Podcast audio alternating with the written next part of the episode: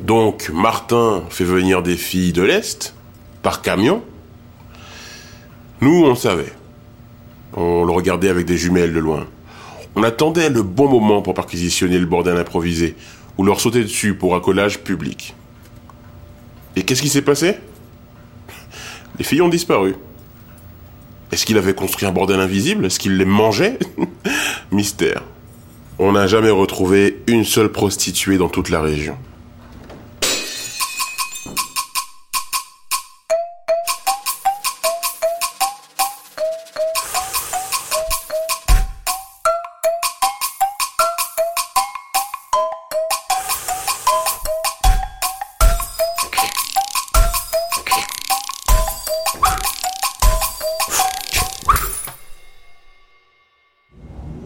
Ma commande de femme est arrivée par camion.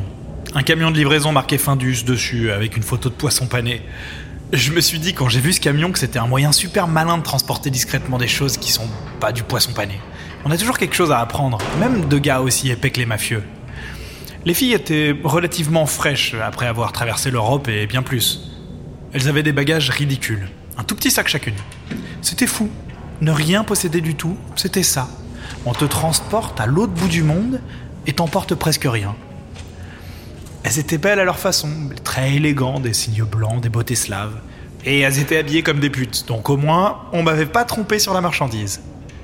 On les fait monter chez moi, elles se douchent, et on les revoit une par une avec Joël. Quand on établissait nos faux papiers, on avait pris l'habitude de faire un entretien de recrutement chaleureux, pizza, bonbons, en mode Welcome to Paradise, les gars. Et comme c'est jamais facile de changer de nom, on leur donnait une liste de noms et on les laissait choisir. On est avec un nom et un prénom qu'on peut pas choisir, alors quand on peut les choisir à nouveau, c'est cool, non? Donc on reçoit la première fille, une certaine Natalia. Je vois l'intelligence dans ses yeux. Elle m'évalue. Habituellement, pendant que Joël prend des notes, on papote en mode euh, Bon alors, tu pourrais être garagiste? Tu sais changer un pneu? Mais là, euh, la fille est pute, donc j'allais dire quoi Tu fais de bonnes pipes? Les clients sont contents en général Non. Et en plus, je vous vois venir. J'allais pas tester moi-même.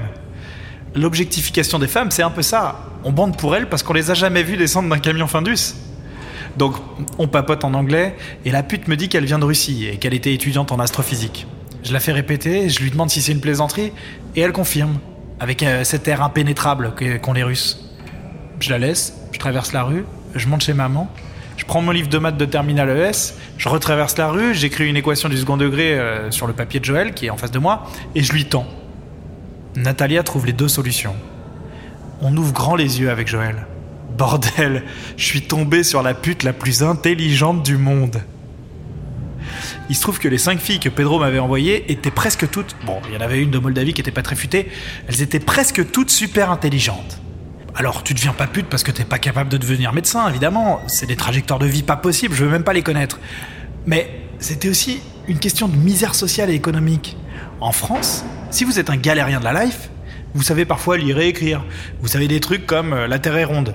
Aux US, ou dans certains pays, on sait même pas ça. On croit que Dieu a fabriqué la Terre ou je sais pas quelle connerie. Bah, en Russie, ils ont un enseignement populaire de malade qui fait que quand t'es un clodo, tu peux lancer une fusée en orbite. Donc je regarde ma pute astrophysicienne et je me dis, est-ce qu'il n'y a pas mieux à faire, économiquement parlant, sur le long terme, que de l'user physiquement dans un bordel? Si seulement elle pouvait rafistoler des camions ou construire des maisons, j'aurais pu trouver un truc, mais là, astrophysicienne, j'allais pas entamer un programme de conquête spatiale à Ornain Je commence à discuter avec Joël. Et puis une idée prend forme. Et plus je la creuse, plus cette idée s'installe avec confort, plus elle semble évidente. L'idée de ramener des filles, c'était pour créer des couples durables, à terme des enfants. Et il n'y avait pas d'école à Ornain. Enfin, plus d'école. Encore une fois, toujours la même histoire, fermeture des classes par manque d'effectifs. Et les têtes blondes, et quelques bronzés désormais, devaient prendre le TER le matin pour aller à la grande ville. Et alors si je montais mon école Une école privée Un truc pas donné qui pomperait pas mal de subventions publiques en plus. Je commence à en parler à Natalia, et là, il se passe un truc magique. Elle se met à calculer. Elle était là pour gagner de l'argent, exactement comme moi. Elle calcule le pour et le contre des deux options. Et puis elle me dit avec son accent D'accord, je vais être prof de maths. Pareil pour les autres. Même la débile du groupe, histoire de pas les séparer. Mon manoir du 19e allait être en fait une école privée anglaise digne d'Harry Potter. On a revendu les canapés en velours rouge et on a acheté des petites tables d'écoliers. On a repeint les fresques érotiques et on a mis des maps monde dessus. Ouais, les filles parlent pas un mot de français, mais c'est ça le truc. On dit à tous que l'école est faite pour que les élèves deviennent bilingues anglais en un mois. L'école a été prise d'assaut, direct. Elle s'appelait l'école russe d'Ornain. La tendance droite filloniste de la région, élevée dans le rêve de Poincaré, avait pas beaucoup d'estime pour l'école publique et rêvait de voir ses enfants polytechniciens. Mes profs étaient belles, intelligentes, et elles menaient les élèves à la dure. C'est incroyable tout le pognon qu'on peut se faire avec une école privée. En plus des subventions régionales et nationales, plus tu faisais payer cher, plus les gens venaient de loin, de Nancy, même de Paris. J'ai poussé les potards au max. La cantine, c'était un restaurant avec un chef étoilé. Les bouquins étaient faits sur mesure. Tout coûtait une blinde et tout le monde payait comme si leur vie en dépendait. J'étais déjà en train de construire une aile supplémentaire, un gymnase, une piscine, un jardin près de la forêt, une volière où on pourrait faire de l'observation naturelle in situ, un amphithéâtre en plein air avec des putains de colonnes pour faire des cours de philo à l'ancienne, un internat avec des chambres individuelles. Bien entendu, il m'a fallu d'autres filles.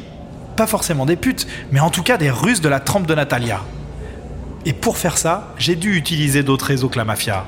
Et j'ai eu des ennuis. On en parlera une autre fois, euh, parce que je préfère terminer sur une note positive. Dans deux ans, donc un an avant mon procès, des anciens élèves de l'école russe d'Ornain vont passer le concours des grandes écoles. Je croise les doigts pour eux. S'ils ont de bons résultats, ça pourrait jouer en ma faveur.